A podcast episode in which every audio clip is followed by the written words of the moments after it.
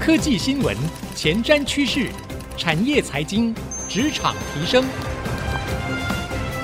科技人关心科技事，欢迎收听《科技领航家》。什么？逐客到日本只要五分钟？什么？逐客到欧洲只要五分钟？嘉利利旅行社新竹分公司盛大开幕，专办精致日本、欧洲蜜月、肯亚、土耳其。家族旅游、亲子同乐、欧洲自由行，只要你想去，没有办不到。嘉利利旅行社拉近你和世界的距离，立刻上网搜寻嘉利利旅行社。听众朋友您好，欢迎收听 IC 之音主客广播 FM 九七点五科技领航家，我是节目主持人朱楚文。时间过得好快哦，一眨眼马上又到了年底了。谈到二零二三年，我想呢，大家应该都特别有感，这一年说真的不太好过。二零二三年呢，我们持续在联准会升息还有通膨的双重压力之下，同时呢，还爆发了伊哈的战争，地缘政治的冲突可以说是越演越烈。二零二三年，很多人最期待的就是景气什么时候要复苏呢？我们看到最近公布的景气的。预测的灯号呢，啊，还是没有稳定的脱离蓝灯，所以大家还是很期待，是不是接下来二零二四年我们终于可以突破阴霾，来迈向更稳定的经济状态，同时呢，可以迎接大家期待好久的春燕终于飞来呢？那当然，春燕要能飞来，特别是对于我们的听众很多可能是在科技产业工作哦，很重要就是科技趋势。有没有可以带动整个市场的未来成长？今年呢，一大科技的热门焦点当然是 AI 啦。但明年呢？后年呢？未来五到十年呢？有哪些重要的科技趋势呢？那我们要如何掌握这些科技趋势，带动我们的工作？或者是您是企业主的话，带动您的企业持续拥有竞争优势呢？今天我们在节目当中，我特别为各位邀请到一位在科技领域的超级专家啊，对于这个未来的情势的分析呢，都相当透彻的。就是 DIGITIMES 的黄义平副总 Eric 来跟我们一起分享。楚文好，各位听众大家好，我是 Eric，很开心可以邀请到 Eric 来我们节目当中，带我们在岁末年终之际，嗯，展望一下未来。我们说今年真的好苦哦，所以未来会好一点吗？我们请教一下 Eric 哦，就是在接下来我们说未来几年，现在科技产业有没有哪些正在发展中，或是已经看起来有清晰蓝图的重要科技趋势？你认为是可以带动产业发展的？嗯，好。我认为未来的科技趋势的话，大概有三个 mega trend。第一个是受地缘政治，就是美国跟中国对峙所影响到的供应链的去中心化、分散化的布局。那我觉得这是一个对台湾，尤其是半导体这边会有非常大的影响，上下游产业都是。嗯。第二个的话，就是以 AI 为代表的数据经济的发展趋势。就是从过去十几年的数位科技发展，我们从先谈 Big Data，然后谈上云，再到物联网，再到 Deep Learning 深度学习，然后再到五 G，再到现在最新的从去年十一月开始谈的生成式 AI，都是走在这种数据经济以资料为中心来创造公司跟经济成长动能的这种数据经济的发展的 Paradigm 典范的底下，这样子。是是第三个当然就是碳中和的大趋势，多数国家都是二零五零年要碳中和，所以你从运输、从工厂、从民众的生活，在任何的方方面面都要做这种节能减碳，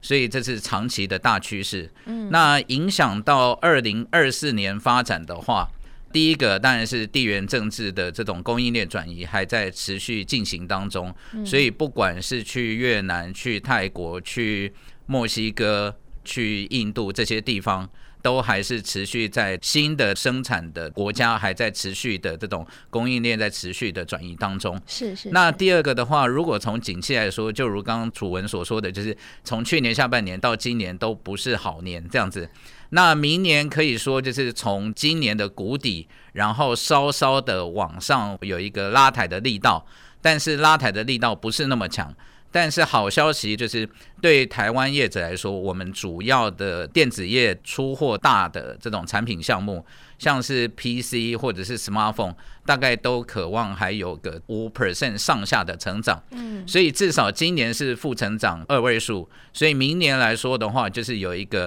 这种往上，虽然 momentum 不是那么强，但是至少有一个成长的力道会出来，所以这是好事。那相对来说，其中的亮点的话，第一个当然是 AI 伺服器，嗯，高阶的 AI 伺服器就是有四颗 GPU 或者是其他的就是 AI 的加速器，然后配置这种 High Bandwidth Memory，就是内建跟 GPU 封在一起的，像这样的规格的高阶的 AI 伺服器，今年有超过四百个 percent 的成长，明年还会有超过一百个 percent 的成长。那但这部分是量比较小。然后另外一块的话，当然就是 EV。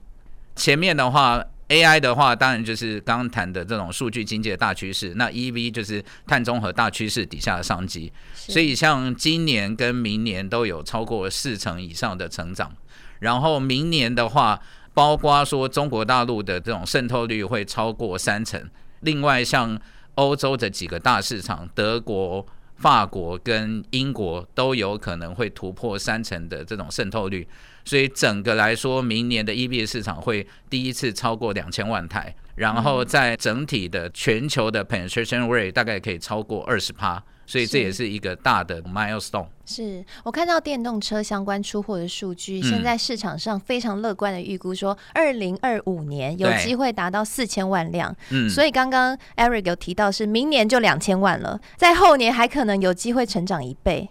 未来这两年的话，就是明年还会维持四成的成长嘛，嗯、然后后年大概有大概还渴望维持大概三成左右的成长，这样子。对，哇，所以这一块真的是成长可期哦。嗯、所以总结来说呢，在接下来的几年，我们要观察。在科技方面最重要的一些焦点呢，第一就是首推碳中和，其中带动了像电动车市场的发展；第二就是 AI；第三呢，当然还是地缘政治所影响的供应链的相关的变化啊。是。那首先呢，我们先切入到地缘政治好了。我们知道今年大家真的是意料之外的发生了这个以哈的战争事件，到现在都还没有结束哦。那事实上呢，在明年是全球的超级选举年，全球。总计有四十多场的选举，包含了台湾也要大选。美国呢，也是在年末的时候要进行总统大选。我们知道，只要一有选举，就有可能让地缘政治相关的关系就变得更加的不稳定哦。这时候呢，对于供应链可能造成的影响，也是大家所担忧的。嗯、我们看到这几年，其实疫情啊，或者是政治的问题啊，之前乌克兰战争等等，都让供应链出现过断裂的问题，对不对？对。所以接下来。我不知道对于 Eric 在研究这个整个供应链的变化当中，是不是会认为说，未来企业的一大竞争优势来源就来自于他掌握供应链情报的能力？嗯，是，就是过去来说的话，可能每一家公司我们都会有，比如说 marketing 或者是幕僚的部门，然后可能同仁们就会去整理跟自己公司营运有关的，比如说跟竞争对手做比较，然后对。潜在的未来的市场的商机跟潜在的客户来做研究。另外，从美中贸易战跟新冠疫情之后，供应链的管理变成显学，是，所以变的是大家也要对自己的供应链来说有更高的掌握度。只是问题在说，就是这样子的情况下，你怎么去收集资讯？这里面就是有包括说有新闻，然后有这种数据的资讯，然后可能变成是你供应链上下游的这些个财报数据，这些都需要做广泛的收集。那公司里头即便有 assign 人来做，但是那个可能是旷日费时。另外来说，就是公司大概主要是根据跟自己直接相关的供应链的业者来进行资料收集，但是有一些不那么相关。但是有可能会应配到自己公司未来营运的这种可能，不见得会收集。对，或是竞争对手情报，可能不一定收集得到，对不对？嗯，对。那所以在这种情况下呢，我们也在想说，诶，我们怎样从提供新闻跟研究报告的这种服务，然后是不是有另外的方式来提供服务？对。所以这个就是我们在今年就是。从九月以后，我们就开始陆续跟业界介绍说我们所新推出的服务。嗯，那它叫做 AI 加。是，所以这个有点像是企业的战情室，对不对？因为我们知道，其实 DIGITIMES 蛮特别的是，你们不只是会有提供新闻哈，不只是一个像新闻媒体相关的机构，同时你们还有非常完整的分析师的团队，所以也是一个研调机构。所以等于说，在资料的整理上面可以又快又深入，那这也成为你们可以提供给企业完善的资讯，然后同时还有分析观点的重要来源。那所以你们现在推出的这一个。企业的战情室是可以帮企业做到供应链营运的观测吗？是怎么样的一个架构？嗯、大概会观测哪些部分？好，那我们这个 AI Plus 的服务呢，大概分成三个部分。第一个部分就是呃，我们是用一个半导体产业的观测架构，然后来提供每天或者是更长期的这种新闻的 summary。好，然后它的逻辑就是说，各位如果平常有这个习惯去看这些科技新闻的网站上头来说，大概就会到这种首页，然后去看说首页上头每天挂在上面的最上面是什么新闻，然后有什么最新新闻，对，或者你会根据你自己所属的产业别，然后进到不同的频道，比如说你去看半导体的新闻，或你去看 display 新闻，这样等等。但是如果针对一个半导体产业的从业人员，他可能有些频道不是他关注的，那他关注的逻辑就是：第一个，我如果关注产业的话，针对半导体产业来说，我们就会区分成为，譬如说记忆体产品、非记忆体产品，然后制造服务，就是包括说晶圆代工跟封测，然后再就是材料设备。那另外针对地区别来说，我们就会关注，譬如美国的半导体产业，然后欧洲的半导体产业，日本、韩国、台湾、中国的半导体产业，它的 status。然后就市场来说，就会关心五大应用市场，就是通讯，然后电脑运算、消费性电子、工业用的半导体跟车用半导体。所以针对这些个不同的观测领域，所以我们就把我们的新闻资料库里面的新闻，按照这些个架构分门别类。然后透过像是 ChatGPT 这样的 AI 的服务做这种新闻的 summary，就变成是他不需要点进去看一则一则的新闻，然后直接就可以在最短的时间内抓到说不同领域今天最重要的讯息到底是什么。哦，那除了当天的以外，我们可以回溯说，比如说看最近七天或者是最近一个月的新闻。所以我们希望透过所设计的产业的观测架构，然后来让读者能够更快的取得他们要的资讯，是，这是第一个。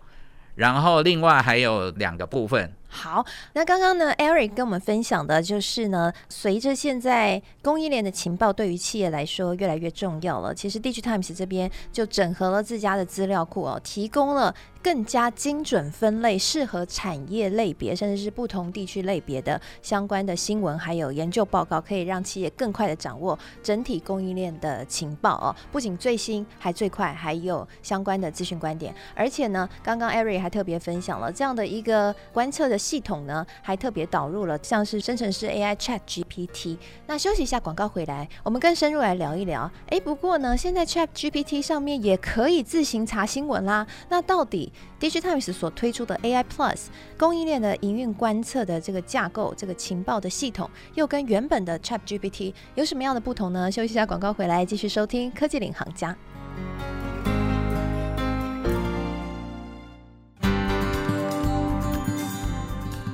欢迎回到科技领航家，我是节目主持人朱楚文。今天呢，我们在节目当中，我为各位邀请到了 DIGITIMES 的黄义平副总 Eric 来跟我们分析一下。二零二四年之后的未来几年有哪些重要的科技趋势的发展？那刚刚在上半集节目呢，Eric 跟我们分享了有三大关注焦点是大家千万不要漏掉的。第一就是碳中和，我想大家都知道，电动车将会是带动市场成长很重要的一块。那第二呢，就是地缘政治的发展，让供应链去中心化持续的进行。这个部分呢，Eric 也特别跟我们提到了，所以接下来呢，企业是不是可以确实精准的掌握住供应链的情报？哦，那可能会是在接下来，尤其是二零二四年是选举年哦，这个政治变化比较多的时候呢，会影响到企业的竞争力。第三呢，是 AI 的发展哦，像是数据经济等等的上云端啊，都是接下来企业呢要更加智慧化、数位转型的一个关键。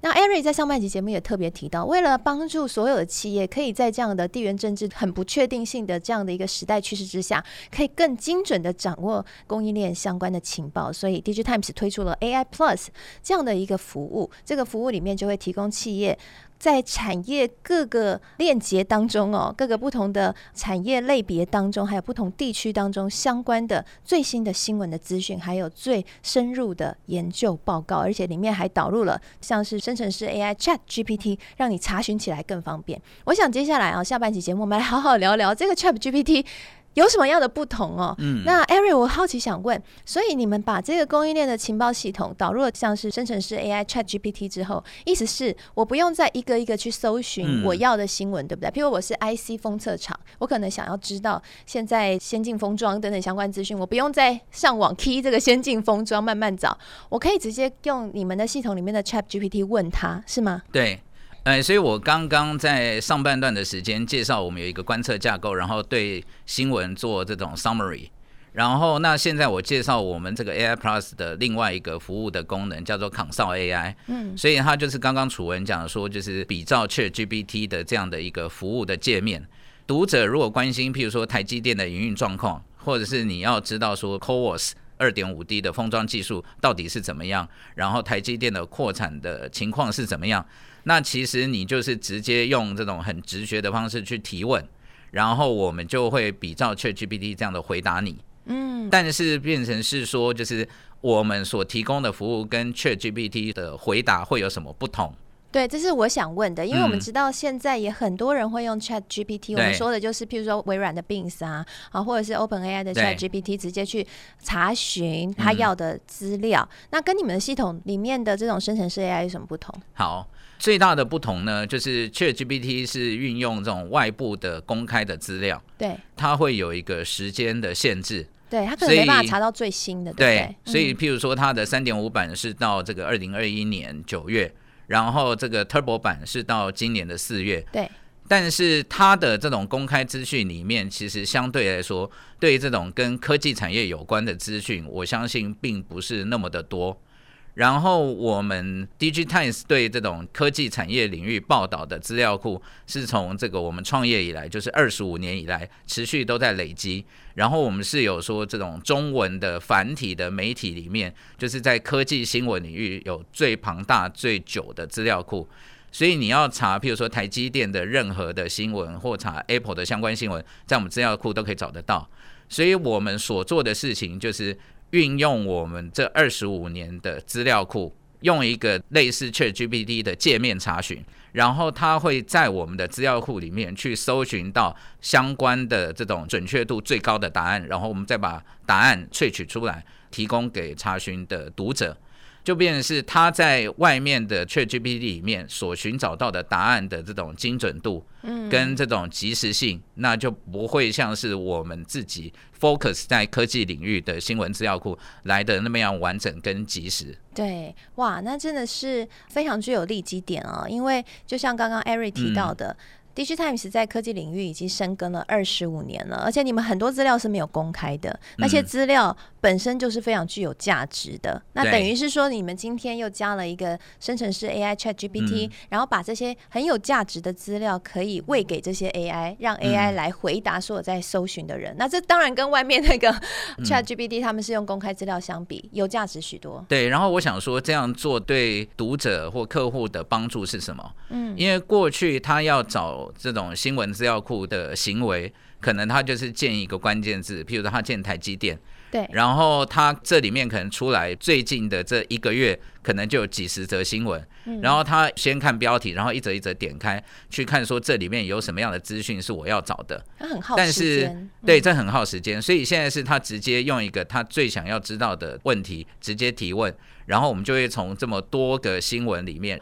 找出最相关的提供给他，所以。相对来说，可以节省他很多的时间。是，时间就是金钱，尤其是未来在科技变化更加快速的时代，嗯、时间就是企业的竞争力，这一点很重要。哦、是。那我想好奇问一下，Eric，DIGITIMES 为什么要特别架设这样的一个系统呢？你们对于台湾的科技产业的发展有什么样的期许、嗯、啊？或者是说，你们觉得这样的系统可以帮助台湾整个生态系做什么样的一些帮助？好。那我先补充一下，就是我们除了刚刚提有一个新闻的观测架构去做 summary，然后第二个是 Consult AI 以外，另外我们还有一个供应链的营运观测。它就是把重要的供应链的公司，然后按照供应链的上下游去分门别类。所以分成，譬如说半导体跟电子零组件，然后半导体里面又会分成，譬如 IC 设计、IDM 这些等等，然后在下游的这种 ODM、EMS，然后更下游的，譬如说做科技服务的这些业者，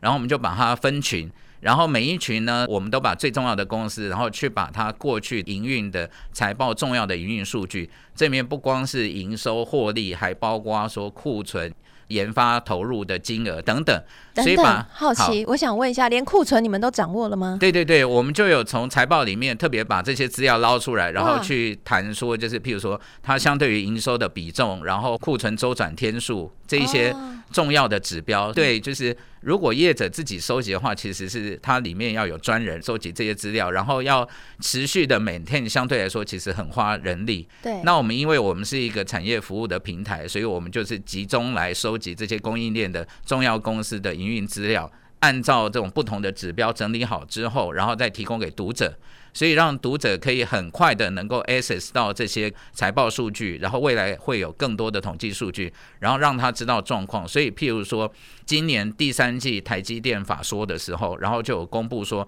它不同领域别的营收组成，譬如说它的这种 smartphone 或者是 high performance computing 这些都有成长。然后唯一有一个负二十四趴的，这个是车用半导体。是。然后台积电魏哲家先生他就说，因为这是下半年，就是汽车半导体这里面就是要做这种季节性的库存调节，所以你如果去看我们的营运观测的资料库的话，你就会发现说，主要的车用半导体大厂，譬如说 TEI，譬如说 Infineon、NSP，然后 Renesas。他们过去这几季，他们的库存周转天数都是持续在往上提高的。所以这里面就显示说，哎，其实汽车供应链真的就是上下游之间存在这种库存在上下游不同调，然后需要去做一些，比如说季节性的调整的地方。是，所以你就可以透过这样完整的供应链掌握，然后去如你所说，就是去更精准的去知道说，哎，未来的景气脉动到底会是怎么样？是这一块真的非常重要，嗯、因为我们知道前几年出现了供应链断裂的危机啊，或者供应链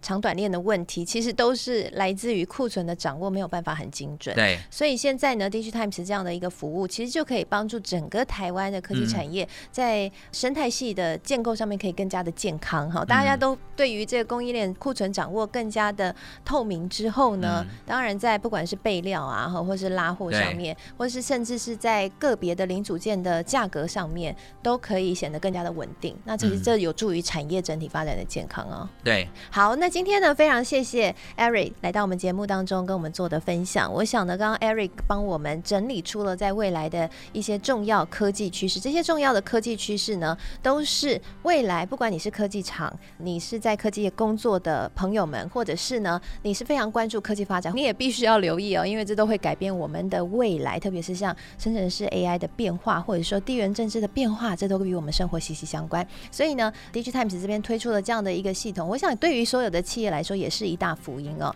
在情报可以掌握更加精精准的情况之下，就可以在变动万分的全球的市场状况当中，可以持得先机哈，这点是非常重要，会影响企业竞争力的。好，非常谢谢艾瑞来到我们节目当中的分享，也希望这一集节目内容您喜欢。我是楚文，我们下次再会喽，拜拜。好，谢谢各位听众，谢谢大家。